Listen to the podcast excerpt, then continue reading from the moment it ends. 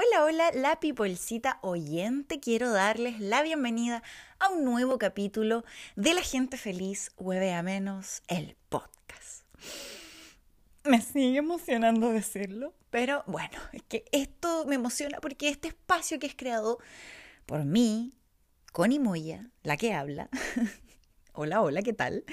Em, lo creé para compartir con ustedes esas cositas que a mí me hacen muy feliz. Esto con el solo objetivo de que usted eventualmente, escuchándome a mí pelar el cable sobre estas cosas que me hacen feliz, diga, ¿sabéis qué más? Yo creo que debería ser em, esto de ir a buscar mi propia felicidad. Eh, entonces así usted va y empieza este, mm, a crearse este hábito, ¿no? Este hábito fantabuloso que es empezar a ponerle real atención a esas cosas que hacen que tu cuerpo vibre de alegría.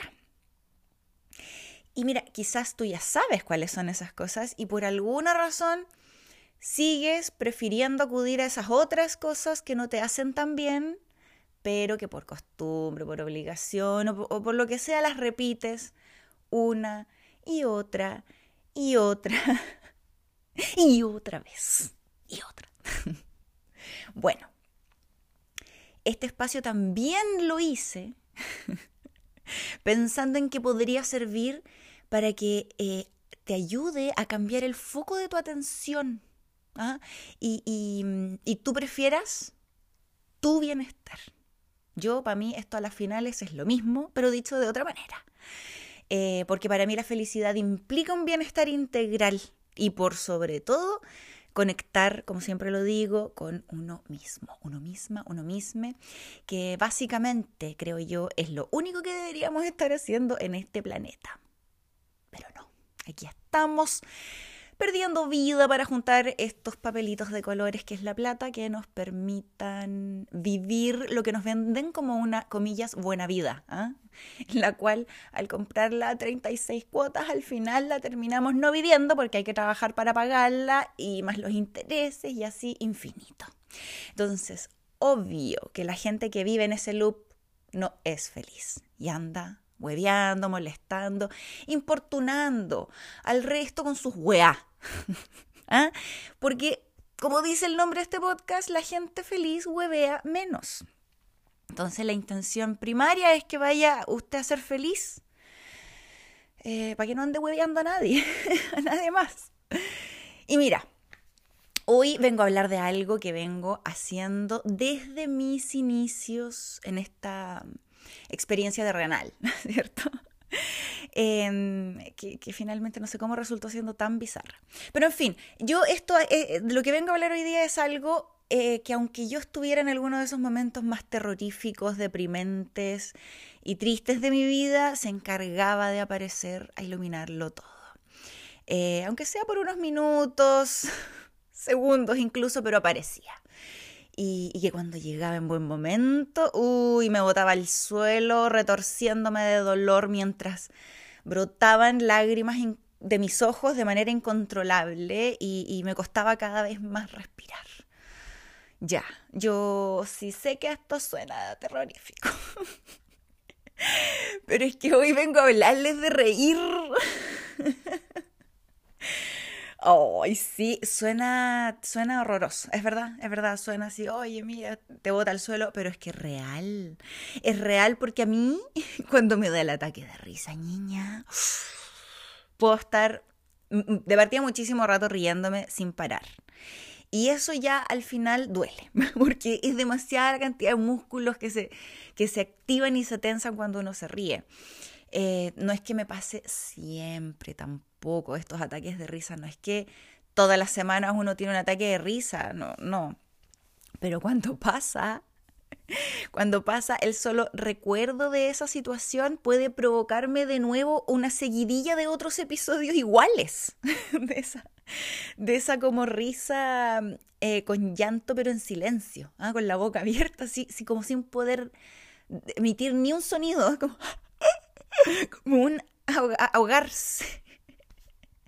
Es que, porque no puedes parar de reír. A mí me, ay, no sé, ese silencio que solo se interrumpe a mí por lo menos cuando ya estoy luchando mucho por respirar, me sale como un, chanchapepa, un como esa respiración que es la, como la pelea por el oxígeno, ¿cachai? Que es real. Y, claro, y cuando se me sale el...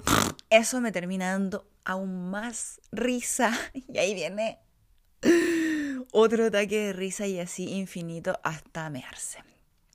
O no, yo la verdad es que estuve pensando, mearme así de la risa, no, no, pero gotitas, gotitas se han salido, sí, sí, sí, jamás ha sido un, un descontrol, nada contra la gente que no que, que, le pasa, ¿no? En definitiva, bacán, en, que, que, te puedas relajar a ese nivel. Yo, imagina, tanto que me río, todavía no me llego a relajar riendo al nivel de que mm, diga, diga, me meo nomás, filo, de tanto reírme.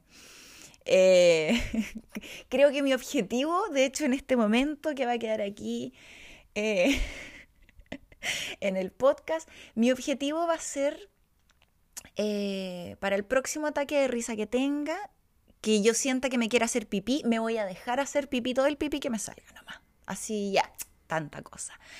Y pienso en, en este momento, mientras digo y formulo esto que, no está no estaba en, ninguna parte de mis pensamientos hacerlo hasta que lo dije, ahora. Recuerdo a Rosario Sánchez, a la dinamitera Sánchez, esta psicóloga y mm, comedianta chilena que em, mostraba por sus historias que ella eh, estaba tratando de llegar a su casa hacer pipí al baño y no se aguantó. Y se hizo pipí en la vía pública. Y decía, mira aquí voy, se mostraba, toda mea. la amo tan fuerte. Y decía, oye, normalicemos, y tiene toda la razón, normalicemos mearnos, así como, bueno, si no te puedes aguantar, o sea, qué pedo, ¿cierto? Y es verdad, es verdad, es verdad. Entonces, por ahí, pensándola, me voy a echar una mea cuando me ría. Ojalá, y mira, ahora un crossover sería, qué lindo que me pasara eso en un show de stand-up de ella, por ejemplo. ¿ah? Como que yo nunca he ido, me encantaría ir, y que ese ataque de risa me diera ahí, y yo me meara y le pudiera decir así como, me estoy meando. Inspirada en ti, te dedico esta mea, Rosario. Ah, como para romper el hielo. Em, yo creo que lo mejor es que vuelva.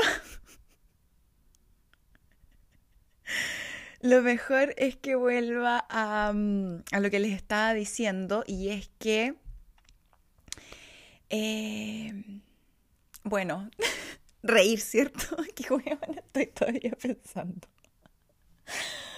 Ay, como, ya. No, yo no sé editar y no quiero parar tampoco de grabar.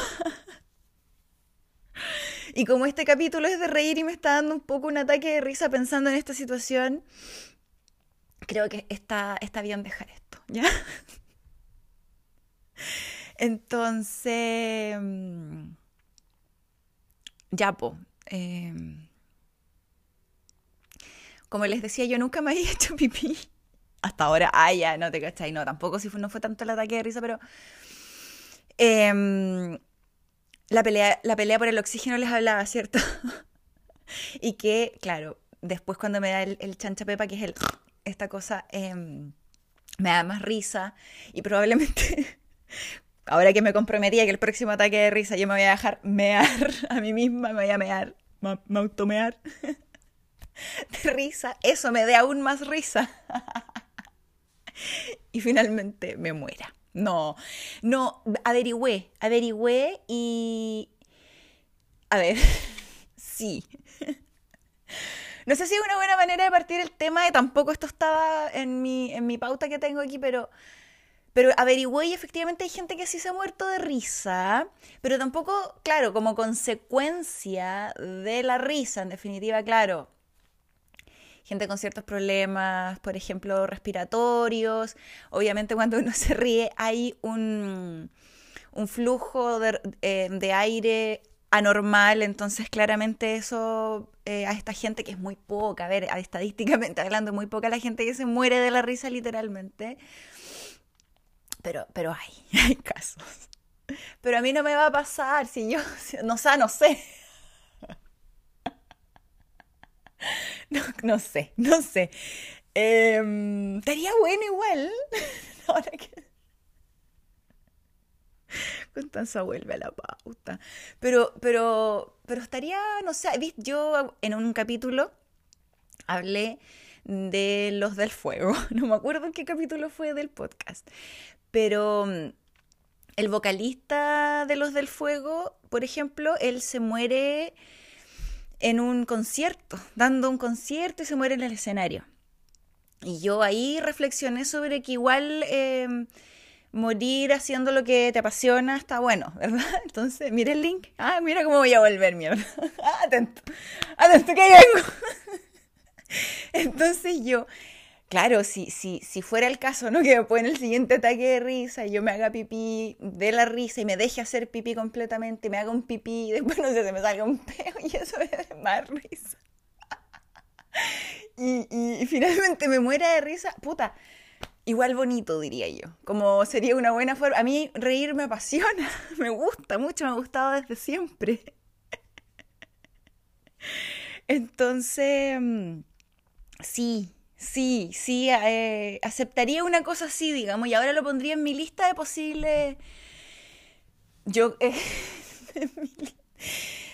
En mi lista de, como posibles muertes como agradables, ¿no? Que tenía de morir en el sueño y ahora riéndome y otras tantas que tampoco quiero compartir acá, pero advierto también que eh, la muerte y hablar y normalizar también la muerte, que es como un poco lo único que tenemos asegurado cuando llegamos a esta vida, em, es parte de uno de, de los capítulos futuros, ¿ya? Y ahora sí voy a retomar. Ya, ¿sabéis qué más? No, pongámonos serios, peoplecita, ya. Ah, la respira ya, uno, la respiración ayuda con los ataques de risa cuando no son muy, muy cototudos, ¿ah? Atento. Ya, vamos a ponernos serios y yo vengo a hablar aquí de la risa, pero me voy a poner seria. Sí, porque les voy a dar un dato duro acá que la pipolcita podría usar en, estas conversaciones, haciendo donde uno puede tirar un dato y quedar como interesante. ¿ah? Miren, ¿ustedes sabían que la ciencia que estudia los efectos de la risa en el cuerpo se llama gelotología? Ya. gelotología con G. Yo tampoco sabía esto, por si acaso. ¿ah?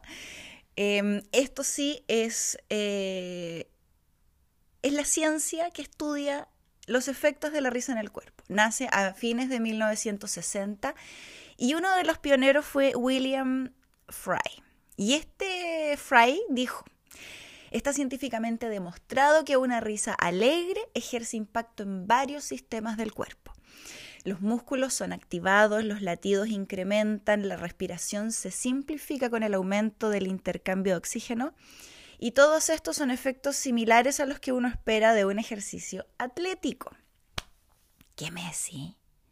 Y claro, por otro lado, aquí averiguando un poquitito sobre esto de la eh, gelotología, eh, también llegué al nombre de Steve Wilson, que él es un psicólogo autoproclamado como eh, joyologist, que viene de joy, de alegría.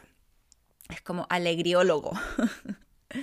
Y este cabro dice que every system... Eh, ¿Por qué lees en inglés? Bueno, porque lo tengo anotado en inglés. Dice, cada sistema del, del cuerpo... cada sistema del cuerpo responde a la risa em, de alguna manera positiva, importante y sanadora. Y, y, es más, básicamente lo mismo que decía el chico este Fry. Y Pipolcita, la cosa es que digan, digan lo que digan, eh, eh, a nuestro cuerpo le fascina, es que a él no le gusta, a él le encanta, le encanta cuando nos reímos. Es más, a nuestro cuerpecito fantabuloso eh, le gusta tanto reírse que ni siquiera es capaz de diferenciar cuando nos estamos riendo en serio de cuando lo estamos fingiendo.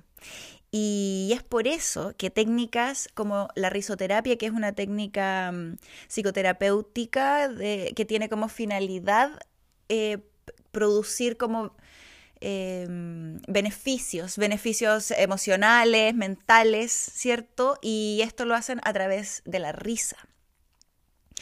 Eh, o en el yoga de la risa, que básicamente es lo mismo, pero lo hacen con, a través del yoga, ¿cierto? Entonces, en estas eh, técnicas, como la risoterapia y el yoga de la risa, ellos parten riéndose de manera forzada. ¿Ya? En el yoga usando técnicas de respiración y qué sé yo al principio y después van evolucionando hasta eh, usando también otras técnicas como contacto visual, ¿cierto? Entre las personas del grupo y tal y terminas riéndote de verdad, pero todo parte de manera, entre comillas, o sea, ni siquiera entre comillas, sino que realmente forzada. Eh, y, pasa también que es muy hermoso, siento, de la risa, y es que esta es contagiosa. Y, científicamente comprobado que es contagiosa, pero tampoco estoy hablando de risas como la del, la del Pancho Saavedra o de la de Denise Rosenthal, o la primera que yo cuando digo risa contagiosa, yo pienso en mi amiga Mitzi. Mi amiguita Mitzi, eh, que tiene, oye, la risa de la Mitzi, a mí me da una risa, la amo. Y es muy contagiosa. Eh, las risas piola, tranquila, todas, todas las risas son contagiosas. Y, mm, como en el origen del cómo parte la risa, porque obviamente uno ahí se puso, no, si yo me fui al lado de la niña, me puse a averiguar todas las cositas. Y me parece interesante que muchísima gente dice que la risa parte cuando los primeros humanos, estos venían saliendo de alguna situación de extrema tensión o de extremo miedo, y el ruido de la risa, que es este, o algo así, me imagino, oh, oh, oh, en esa época, no sé. Ya, si hubieran visto mi movimiento, quizás lo hubiera hecho más sentido el último ruido. Ya ver, hice como un movimiento así medio prehistórico. Ustedes no lo vieron. Pero básicamente ese ruido fue su respuesta de alivio y bienestar. Como, ¿cierto? Entonces, como sea, de donde venga, Diga quien diga lo que diga y active el órgano que active. A mí personalmente la risa me provoca, no sé, un placer que creo que va más allá de lo que yo podría expresar. Em, pero como siempre, estos capítulos fantabulosos de la gente feliz hueve a menos me ayudan a ir en un viaje al pasado. Tengo que ir a revisar mi relación personal con la risa y el humor. Y quiero aquí al tiro también aclarar el concepto, ¿no? solo un par, que es eh, el sentido del humor. El sentido del humor se basa en la capacidad eh, para experimentar y estimular la risa, ¿cierto? Logrando un estado de ánimo bueno, en definitiva.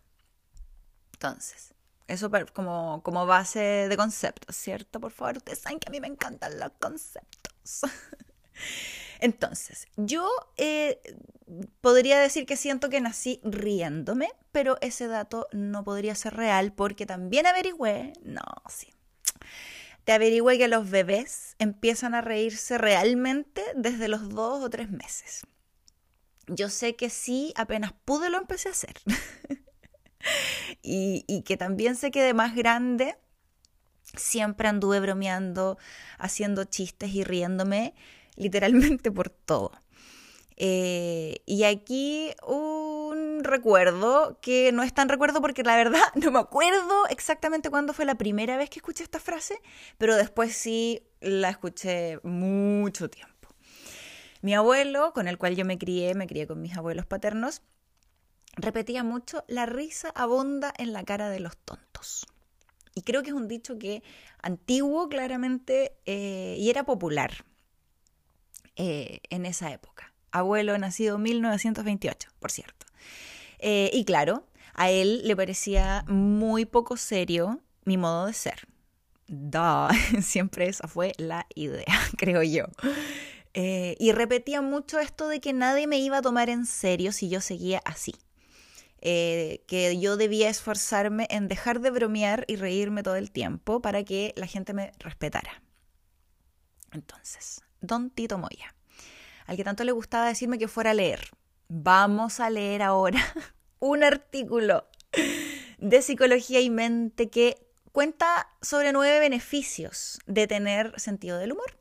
Entonces, el primero dice aquí que ayuda a afrontar el estrés. Eh, lógicamente son muchísimas las variables que provocan el estrés, pero nosotros tenemos la posibilidad de que la situación no acabe con nosotros. Porque al tomarnos la vida con humor ayudamos eh, a adaptarnos mejor a los ambientes hostiles. Si bien puede ser imposible aplicar el sentido del humor, por ejemplo, en tiempos de guerra. Por ejemplo, los problemas del primer mundo tienen muchas veces el origen en nuestra manera de pensar. Por lo tanto, en la medida de lo posible, practicar el sentido del humor a diario puede ayudar a encontrar el equilibrio emocional que muchas veces deseamos. I'm just saying. Y ahí el primero nomás, y yo digo aquí, ya te boté el micrófono, ah, down, se acabó, un, dos, tres. Pero vamos a seguir. ¿Vamos a parar? Mentira, seguimos. Número dos. Y aquí estoy yo, no, mira, puede ser bueno o malo. Esto yo creo que es discutible. Eh, dice, atrae a la gente. Atrae a gente. Dice acá que a las personas nos gusta rodearnos de gente que nos hace reír y nos hace sentir bien.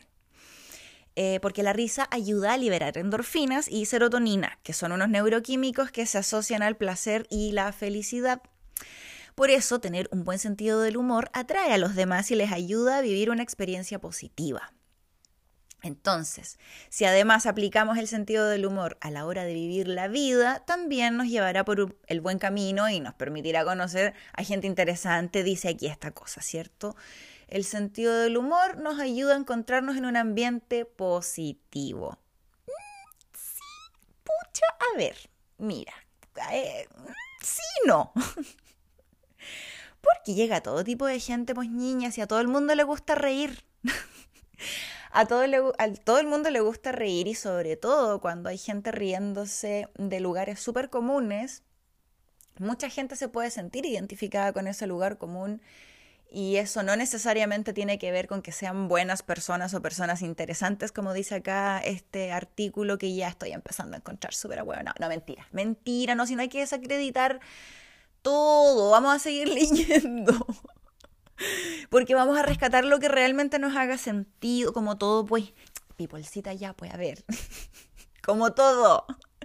Vamos a seguir leyendo porque algo vamos a rescatar. Dice, número 3, por ejemplo. Y además que uno siempre de todas las cositas que lee aquí, antes de seguir con el número 3 esto es pensamiento crítico, pipolcita. Nosotros, yo por ejemplo, busqué muchos artículos, desde se mueren las cosas que decían eh, y desde dónde abarcaban este tema. Eh, y por supuesto que yo elegí el que un poco más se acercaba a lo que yo pienso, pero también uno, una, une, tiene que eh, ponerle su pensamiento crítico a las cosas que consume, en todo orden de cosas, creo yo. Muy personal, pero siento que em, nos ayuda a realmente quedarnos con lo que a nosotros sí nos sirve y desechar lo que no. No, no hay que contaminarse, pues, bolsita. Entonces, vamos con el número 3. Em, y esto es verdad, es muy verdad. Dice, el sentido del humor capta la atención del oyente.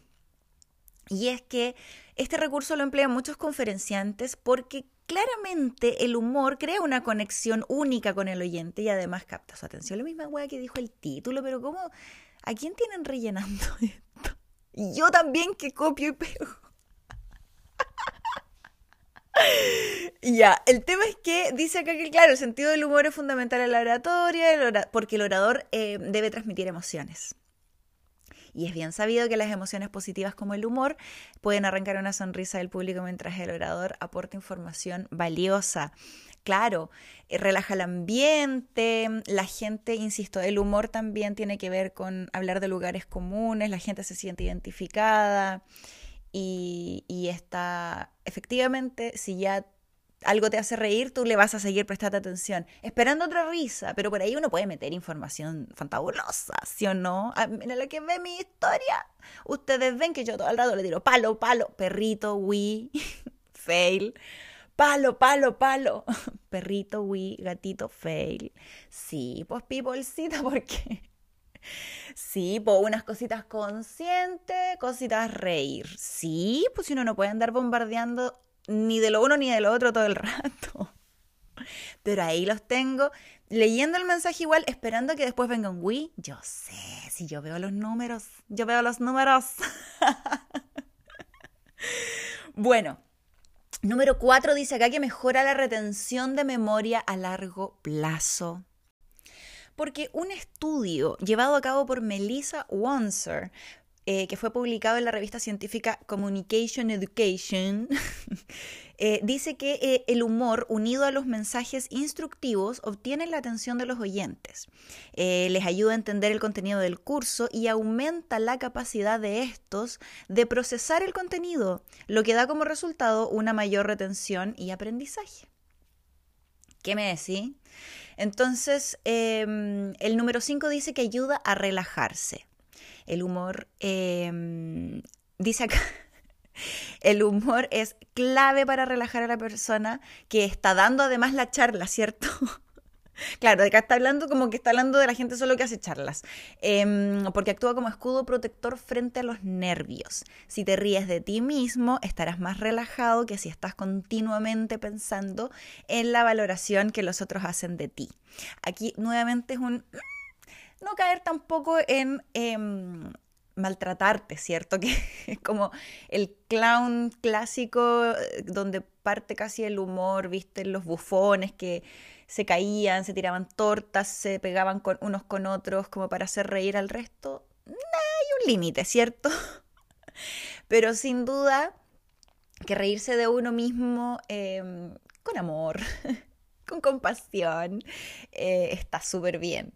Em, vamos al número 6. Dice, em, es bueno para la salud del cerebro. Aquí el número 7 dice, mejora la salud del corazón. Y la 8, mejora la salud general. Por ahí yo siento que esa podría haber sido un 1, ¿ah? como mejora la salud general.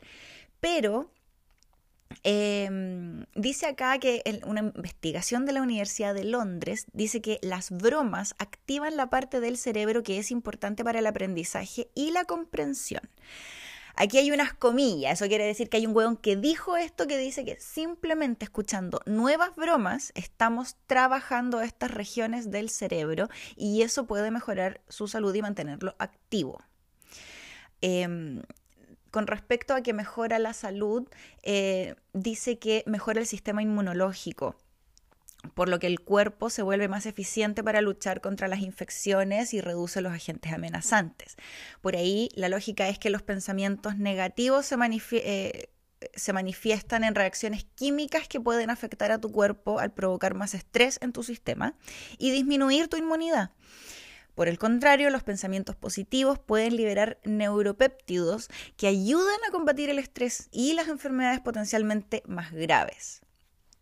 Em, obviamente los estudios acá dice también han demostrado que permite relajar los músculos, bajar la presión arterial también, y mm, por lo que esto también es una gran manera de mantener el corazón sano y reducir las posibilidades de sufrir un infarto o un derrame cerebral. Oh, mi abuelo falleció de un infarto. Ah. Ah, ¿no ve? ¿No ve? Oh. No ve, yo no debería estar riendo. Es que es tragicómico. Es que, es que mira, pues, me decía, no te rías. Y acá dice, hubiera leído este artículo. Bueno, es que este artículo salió después. Bueno. Y la última. Yo puedo sonar como una terriblemente malísima persona por eh, como eh, esta risa, ¿cierto? Pero eh, yo aquí estoy tratando de dar un contexto. Eh, se te hace... Ah, no, se te hace, se te hace.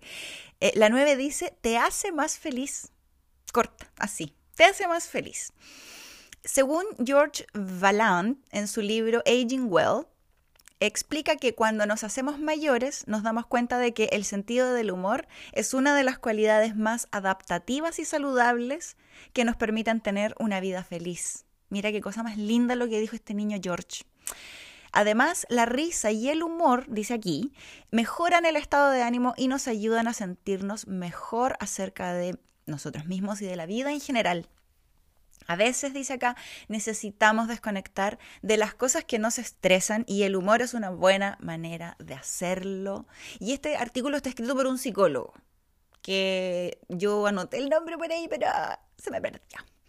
Pero créanme, créanme, ya, pero Pipolcita, yo esto se los leo básicamente como siempre les digo, hay mucha información, usted puede ir, buscar, aprender, yo quería compartir esto, pero para mostrar mi punto de que vieron que no era nada mentira cuando les dije que nuestro cuerpo amaba reírse.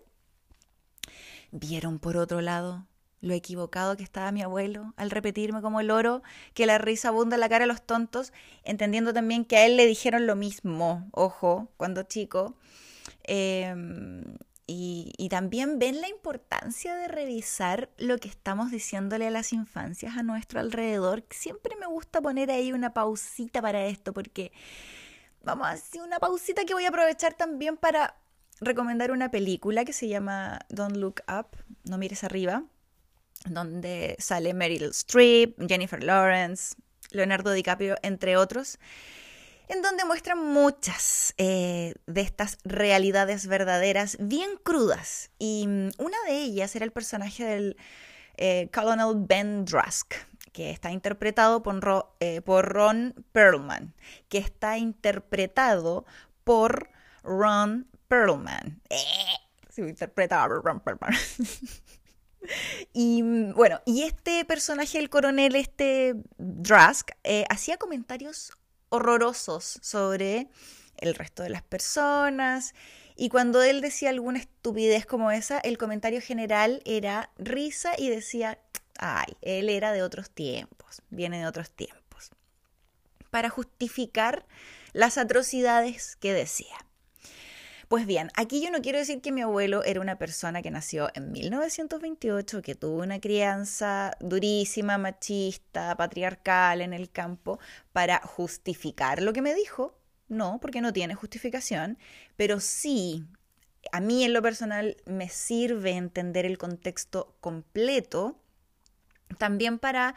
Em, meter en mi cabeza de que esto no es algo contra mí personal. O sea, es más, si tú lo ves desde otra perspectiva que es su perspectiva, él tenía miedo que me faltaran el respeto por andar siempre riéndome porque, claro, él también se mandaba comentarios tipo de que las mujeres que le reían a un hombre algo buscaban. Entonces, en su mente, con esa información y esa base de datos ahí, em, su solución obviamente no fue cambiar su patrón de conducta misógina, machista que tenía, ahora que tenía una hija, una hija nieta, digamos, ¿no? No.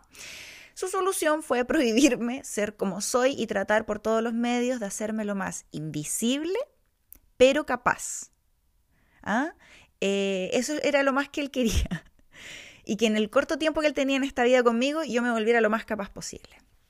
Entonces, eh, así fue como se enojaba y me retaba cada vez que yo hacía una broma. A menos que lo hiciera reír a él. Público duro. Sí, público duro. Pero no tanto porque obviamente yo sabía perfectamente desde muy chica las cosas que lo hacían reír. Y mm, bueno, para hacerme capaz, fue así como me puso en cada taller, curso, actividad extraprogramática que existiera en el Lima de los 90. O sea, del 90 al 96 por ahí que viví. Eh, con ellos allá. Aprendí francés, computación, inglés, natación, golf y una infinidad de cosas eh, más. Eh, a los nueve años me empezó a enseñar, por ejemplo, que los golpes de puño, los combos, se tienen que dar debajo de la mandíbula para dejar knockout al contrincante, ¿cierto? En mi caso me decía alguien que te pueda atacar, alguien que te diga algo, tú le pegas un combo, tú pega nomás. Y con eso lo dejas en el suelo, pero bien fuerte, con toda tu fuerza. A los 13 él me enseñó a cambiar em, una rueda pinchada, ¿cierto? Me enseñó a usar todas sus herramientas nuevamente para que yo no tuviera que depender de nadie.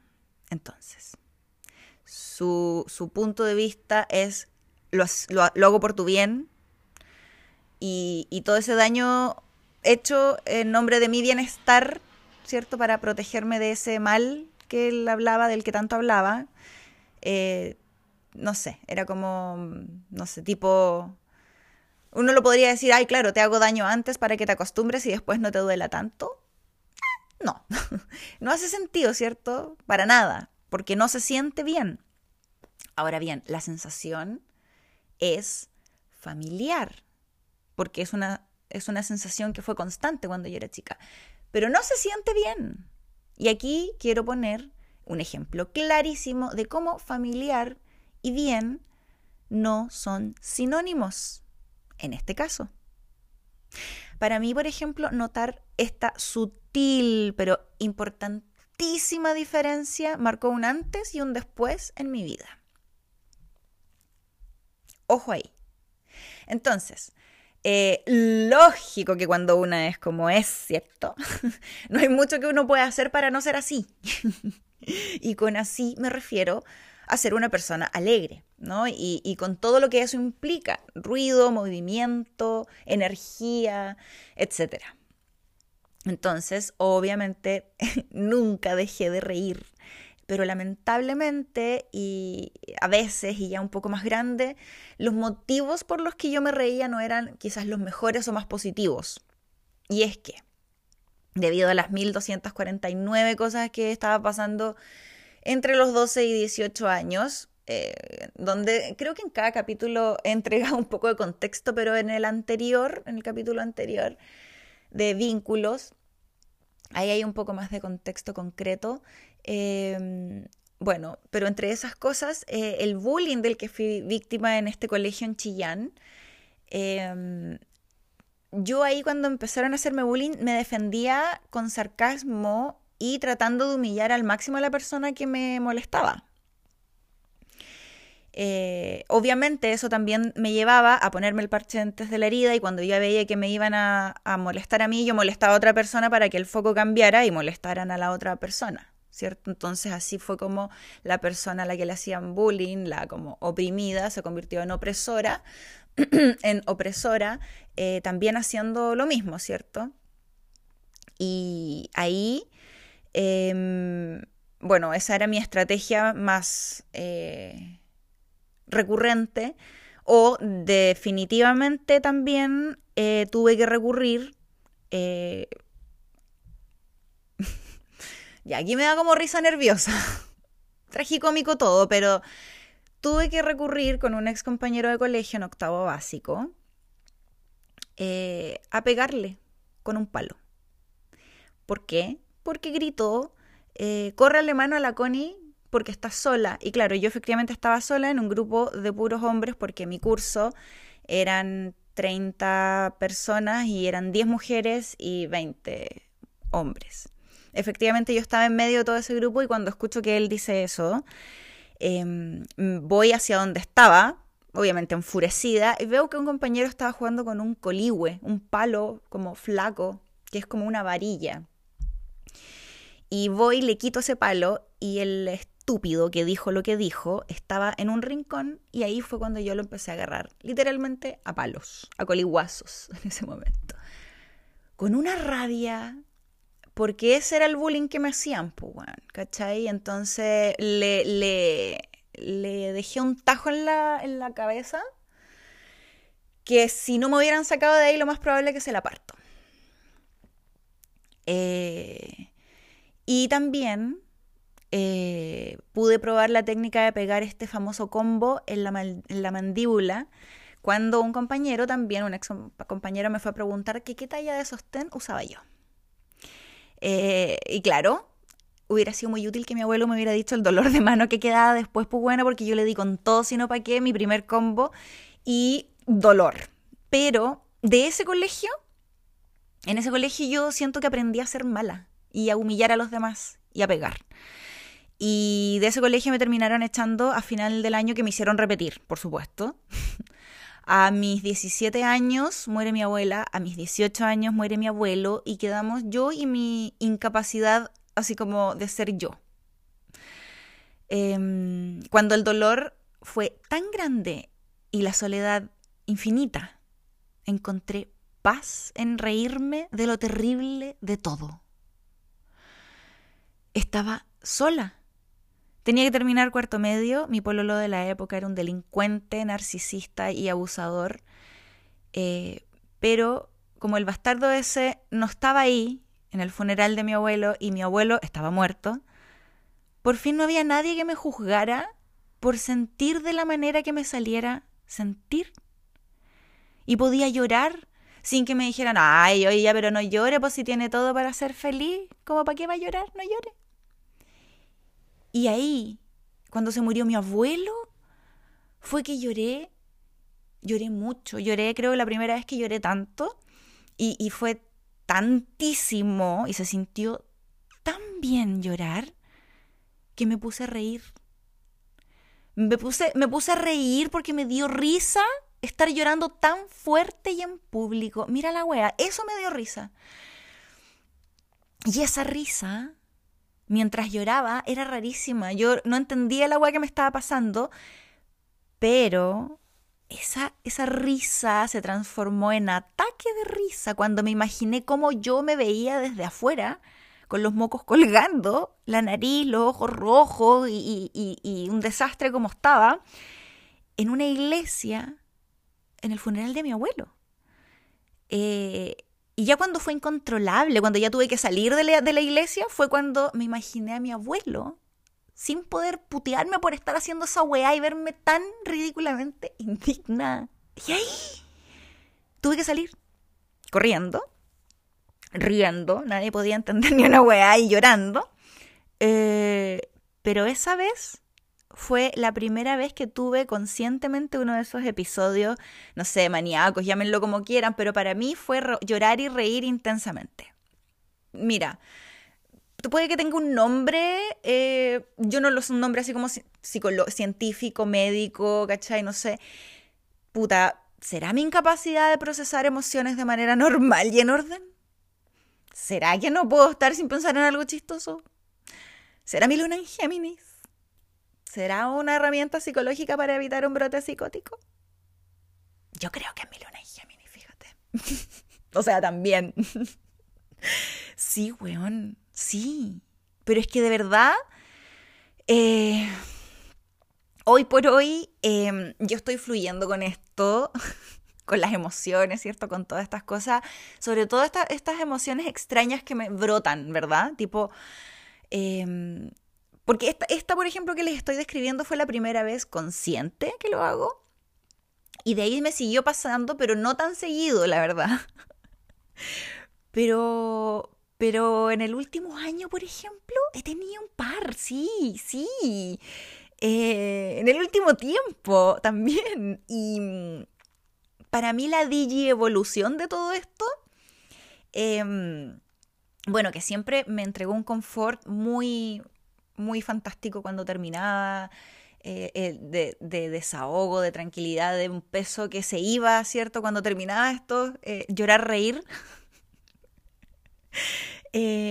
pero siempre fue sola. Esto lo hice sola por muchísimos años, porque para mí obviamente era extrañísimo Em, hasta que pude hacerlo frente a personas que yo amo profundamente, en las que confío 100%, que sé que jamás usarán mi vulnerabilidad en mi contra, en ningún momento de la vida.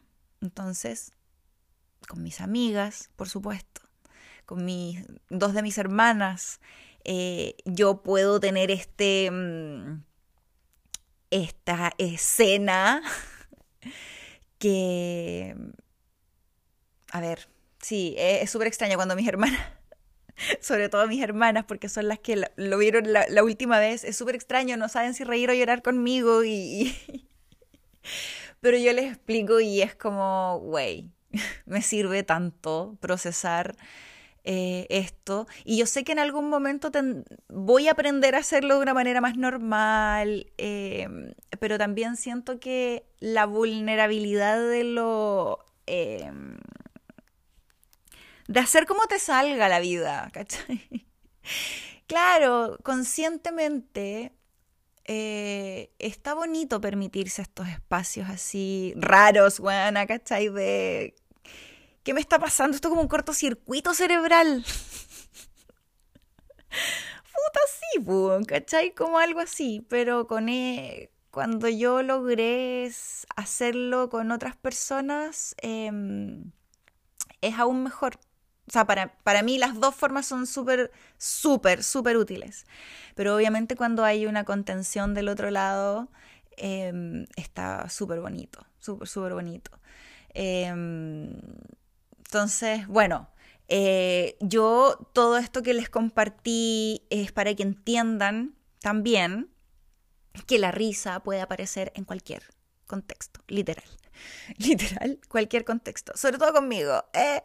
Pero también la empatía, ¿cierto? Es súper necesaria para no importunar momentos especiales también para otras personas, eh, con nuestra risa, porque al final eh, la risa es una reacción naturalmente ruidosa y evidente, pues, bueno, ¿cachai? Por más que uno trate de, disimularla, eso es como peor, ¿cierto? Em, por ejemplo, chiquitita, yo cuando mi mamá, mi abuela, mi mamá me llevaba a misa, eh, a mí los mejores chistes venían a mi, a mi cerebro cuando estaba más aburrida en el párate, siéntate, ícate. Y claro, esos chistes me daban mucha risa, pero mi abuela me miraba fijo sin pestañear con esos ojos azules que tenía. Y como no se enojaba nunca, para mí era lo único que necesitaba para ir así a recurrir a un recuerdo triste que acabara con mi risa. Y ahí me acuerdo que siempre yo usaba a la mamá de Bambi muriendo. Ese era el recuerdo más efectivo. Y ahí cambiaba el tiro mi, ya, listo, se acabó la risa, un, dos, tres. Sí. Em, bueno, a mí siempre, mira, no sé, em, nuevamente todas estas cositas yo las comparto sin saber si es normal o no, no me acuerdo. Estas cositas yo creo que no las conversé con mi... Yo creo que no las conversé con la Claudia, bueno, con mi psicóloga. Eh, y me dio el alta, mira, sin Claudia, si estás escuchando, me llamas. ¿eh? Tú tienes mi número, eso. Eh, bueno, aquí Mollita consumidora de todo lo que me hiciera reír, por supuesto, desde siempre. En mi casa siempre hubo condorito. y llegaba a mi casa en Lima porque mi abuela trabajaba en la Embajada de Chile. Entonces, también por ahí aparecían unos Mafalda. Eh, y en la tele de los 90 en Lima, me acuerdo perfecto que había un programa que se llamaba Risas y Salsa. Y era más bien tipo para adultos, ¿cachai? No sé, una mezcla entre... Mm, es como si el Happening con Jai y el Morandeo hubieran tenido un hijo. Era un humor así. Y mm, ahí había un personaje de la Chola Chabuca igual de nefasto, así burlándose de un estereotipo y así, pero eh, para la época chistosísimo que yo imitaba, porque además tenía como todo el outfit de la chola chabuca. Y mis dotes actorales ahí eran súper aprobados en la casa, pues, celebrados incluso, incluso eso cuando estaban carreteando, ya venga, venga a mostrarle la gracia a los tíos.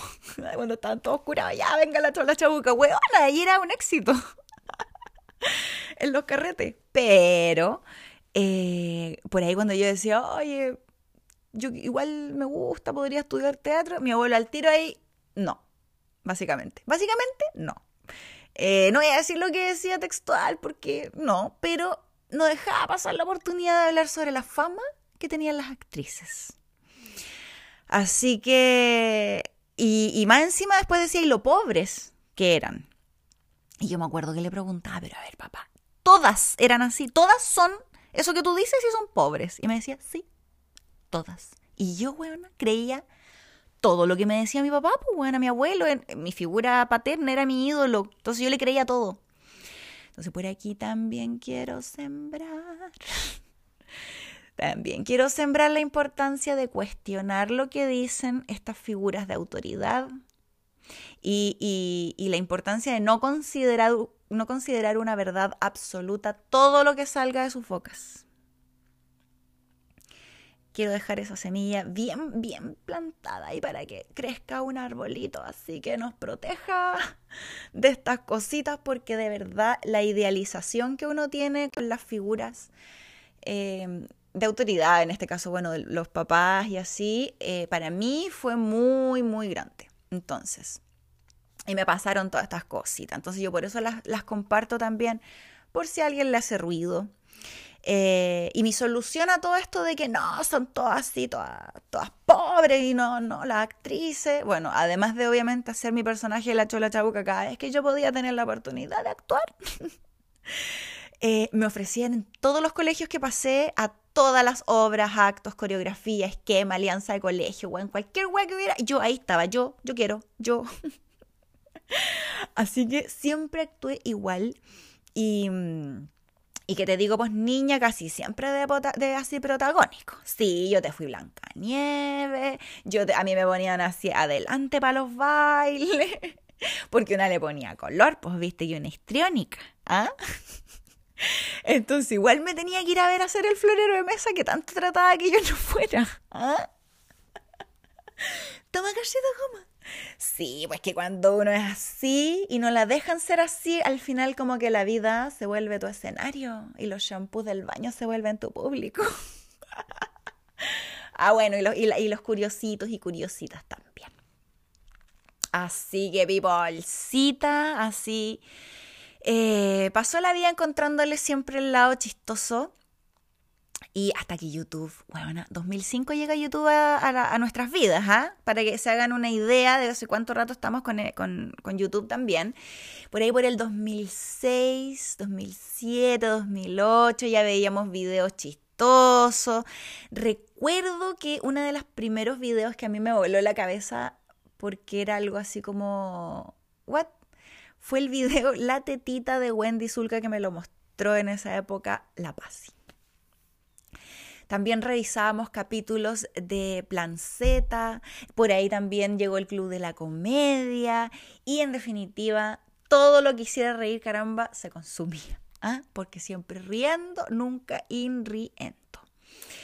Em, el otro día, fíjate, aquí así como que reflexionando sobre la risa, sobre el entretenimiento, sobre el humor y tal, me acordé que leí esto que dice que el cine es gente rica entreteniendo a gente pobre.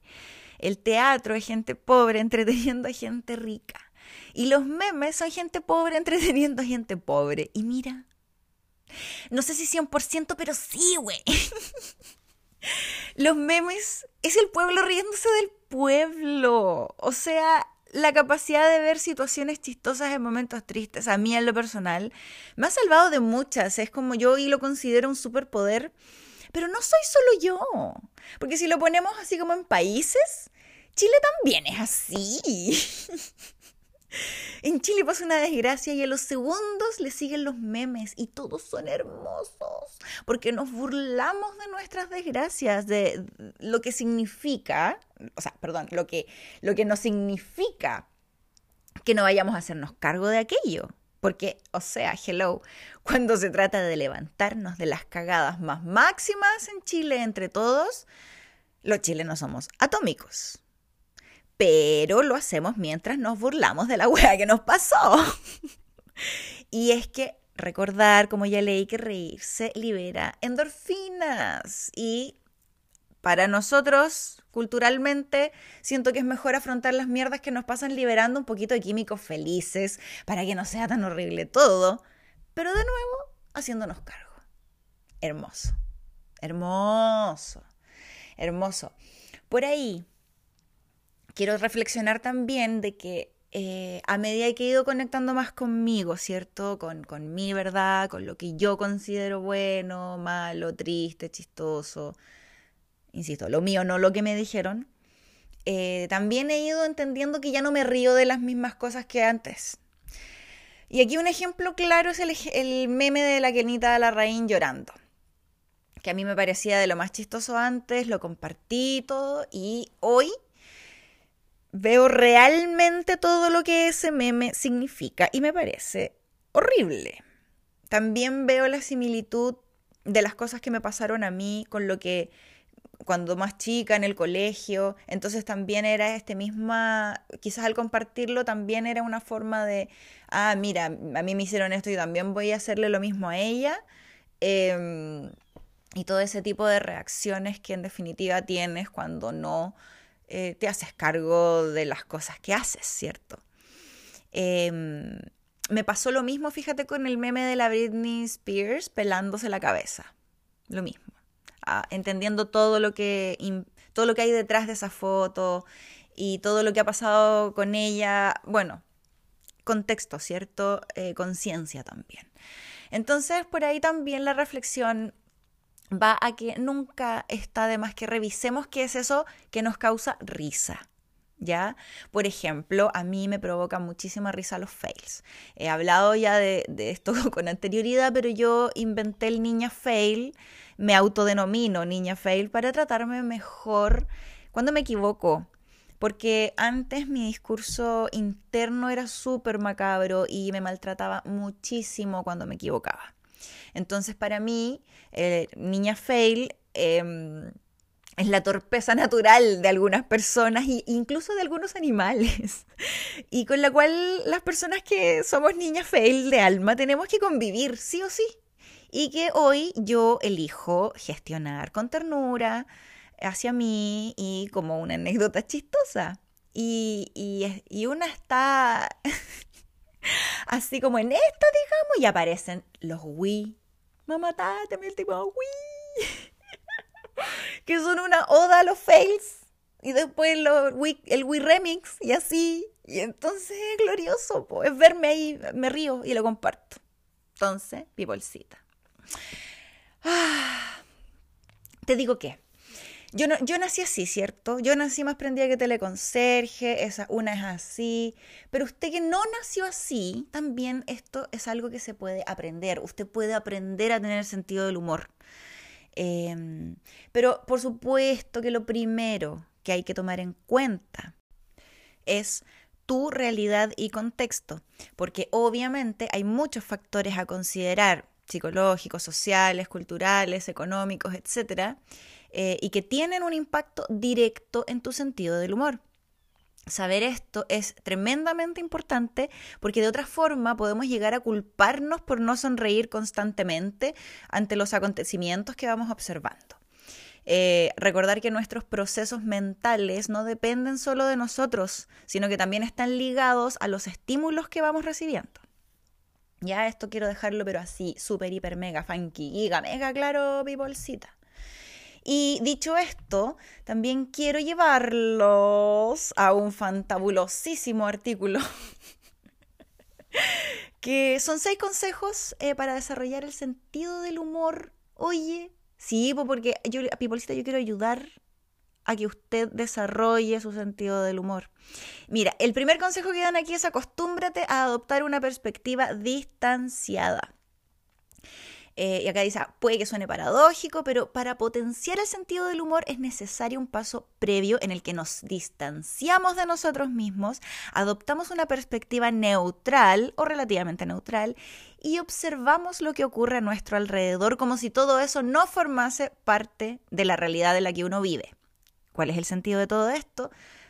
Pues saber encontrar resquicios de humor en las situaciones más variadas. Es en parte saber descomponer la realidad en partes, para poder trazar conexiones entre ideas de un modo que rompe los esquemas.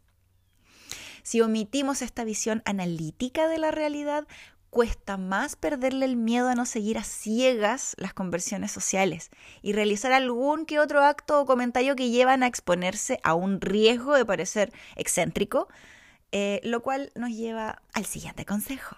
Eh. Aprende a no tener miedo del que dirán, oh, yo no puedo estar más de acuerdo con esto, peoplecita, porque cualquier persona que haga gala de un buen sentido del humor asume el riesgo de no hacer gracia y quedar como una persona rara o que dice cosas sin sentido. Hola, soy yo. Eh. Dice, es inevitable, por ejemplo, encontrarse con personas que no entenderán una referencia necesaria para comprender un chiste improvisado. Para conseguirlo, no viene mal trabajar en el mantenimiento de una buena autoestima y de unas habilidades sociales correctas. Tener sentido del humor y guardárselo para uno mismo está bien, pero es mejor y se desarrolla más rápido si nos lleva a relacionarnos de otra forma con los demás, exteriorizándolo. El número 3 dice, aprende a reírte de ti. Y dice también que es posiblemente la regla más importante para potenciar el sentido del humor. Saber bromear acerca de uno mismo es fundamental, porque muestra compromiso y consistencia con una filosofía de vida basada en la idea de que prácticamente nada es lo suficientemente solemne como para no reírse de ello en ciertas circunstancias. Y pues sí, la cuatro, culturízate. Y este es un aspecto que muchas personas pasan por alto, pero la calidad de nuestro sentido del humor puede verse muy beneficiada si nos acostumbramos a leer y a aprender acerca de diferentes ámbitos. Esto porque así es mucho más fácil crear conexiones graciosas e interesantes entre conceptos aparentemente súper alejados entre sí. Acuérdense, mi bolsita, uno de los pilares, pilares, del humor consiste en romper las expectativas, en ir más allá de lo que se considera normal y volver habiendo creado asociaciones que no cabría esperar en un principio, pero que podemos entender al instante. Por eso, la cultura nos permite navegar en un mar de conocimientos en el que sí se sabe lo suficiente es posible crear chistes y comentarios graciosos a partir de las ideas más variadas. El 5 acá dice, no te aprendas chistes. Justo que iba a contar uno. ¿eh? No, pero acá dice, este es el camino aparentemente fácil que algunas personas eligen creyendo que les permitirá acceder al sentido del humor a través de la memorización pero no existe ningún sentido del humor que se fundamente en memorizar cosas. Por definición, esta cualidad se basa en la espontaneidad y en el modo en el que reaccionamos a nuestro contexto en tiempo real. Está claro que aprenderse unos chistes no le hace daño a nadie y puede servir para echarse unas risas, pero conviene no confundir esto con el sentido del humor. Si bien probablemente este último elemento influirá en nuestra habilidad a la hora de contar uno. ah, y lo otro, Vincular el sentido del humor a los chistes también puede llevarnos justamente al opuesto, a fomentar una manera de entender lo gracioso basado en la aplicación técnica de bromas, algo que queda muy rígido y puede llegar hasta hacerse aburrido para todos. Ojo ahí. Eh, esto tiene que ver con el consejo que yo le di la otra vez a la peoplecita, porque eh, como en la, en la, vida y en los peos, si es que hay que forzarlo, lo más probable es que sea mierda. Y ahí también le vamos a poner el sentido del humor. Sí. El 6 dice, aprender a diferenciar cuando es apropiado usarlo y cuando no. Aquí es lo que yo les decía eh, hace un rato sobre la empatía, ¿verdad? y hay situaciones en las que bromear está de más. Y no porque la situación en sí no tenga un componente gracioso para nosotros, porque obvio que en caso de no ser así no se nos habría ocurrido el chiste, ¿cierto? Obvio. Pero básicamente para no dañar a otras personas que lo están pasando mal o para las cuales es importante que el momento sea solemne. Entonces conviene respetar su voluntad y dejar que tengan esos espacios libres de comentarios que para ellas serían inapropiadas. A ver, pipolcita. ¿Lo ve? Entonces ya con estos consejos usted podría ir y empezar a trabajar quizá em, este hábito que es también encontrarle una vuelta ¿no? a la vida, encontrarle el lado chistoso a las cosas, entendiendo que también es algo tremendamente saludable.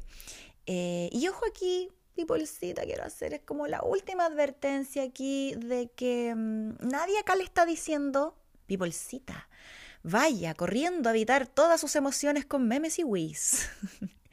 no.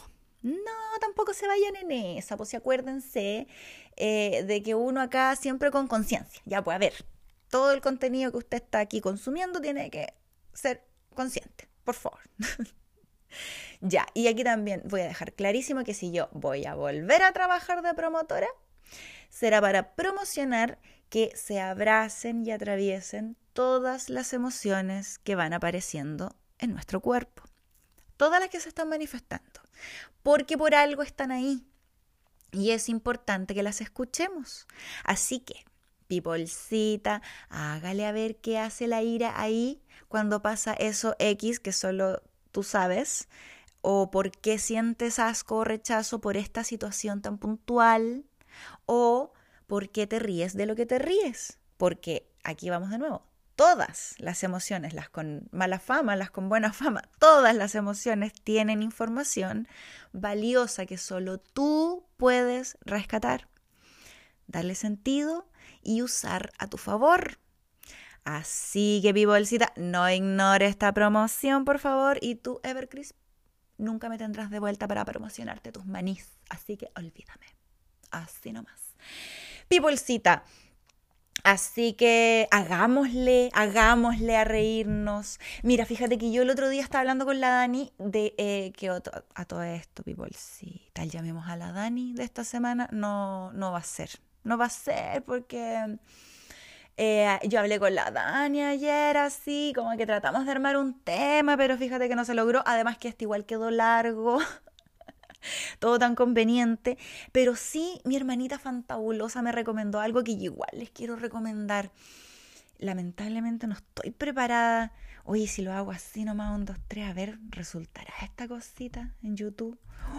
me mostró un video eh, que se, de un chico que se llama Johan me pasó lo mismo que le pasó a ella ayer y yo me burlé. Se llama Joyan. Te amo, Dani. Se llama Joyan, como una joya, ¿cierto? Joyan Cordero. Y el video que quiero que busquen es. Bueno, pueden buscarlo así: Joyan Cordero Michael Jackson. Así les va a aparecer. Dice, imitador de Michael Jackson sacó carcajadas en primer casting en La Wincha. Entonces, eh, busquen, por favor, ahora yo lo estoy buscando para darles la información correcta, pero por favor se los pido, busquen este video em, de Joyan Cordero, porque yo a mi hermana le dije, hey, canciones que nos, que nos hagan reír. Yo pensé, no sé, Los Picantes, pero después revisando la música, los picantes, como, no, eso yo tampoco me da risa. Después mi hermana me dijo, Felo, sí, sí, sí. Y, y... Después me dice, oye, ¿sabía quién tenéis que buscar? Y me dice a esta persona. Entonces yo ahora quiero que escuchemos una partecita nomás de lo que es Joyan Cordero. Gracias por la Oye, oportunidad.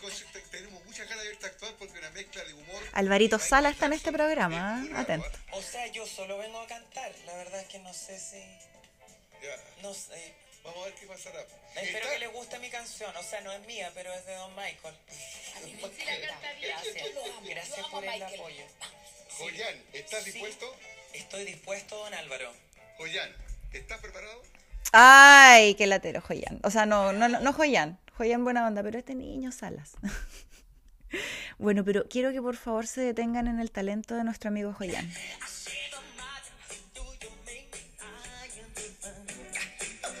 Esta canción se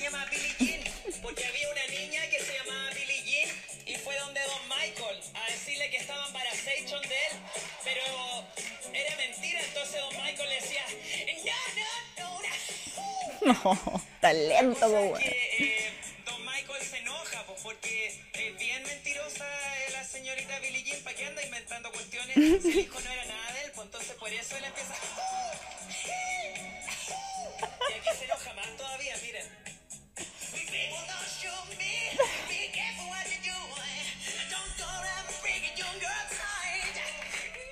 Bueno, o sea, espero que se entienda el nivel de talento que les estoy recomendando, que por supuesto es una es, esto es parte del llamemos a la Dani, pero sin la Dani, porque la Dani siempre está en espíritu con nosotros, peoplecita.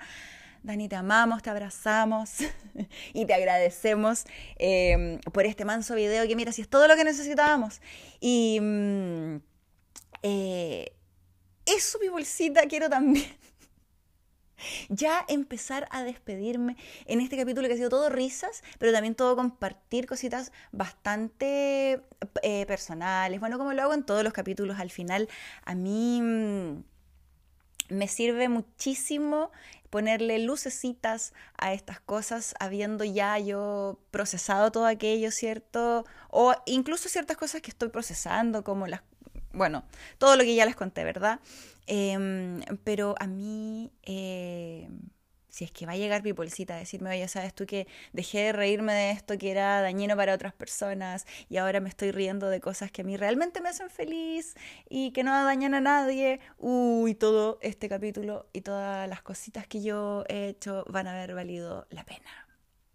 Así que, Peoplecita, eh, me quiero despedir de ustedes agradeciéndole que hayan llegado hasta el final de este capítulo de La Gente Feliz, Hueve a Menos, invitándoles, por supuesto, a seguir las redes sociales en Instagram de arroba La Gente Feliz, Hueve a Menos, en donde claramente toda esta semana yo compartiré Y compartiré fails y compartiré todas las cositas, eh, todos los animalitos bailando, saltando, que me hacen reír y todas las cositas que me, que me hacen reír, porque oiga qué bueno que es reír, Pipolcita, hagámosle, hagámosle harto, para reír es tan gratis y tan fantabuloso que ante la duda, reírse.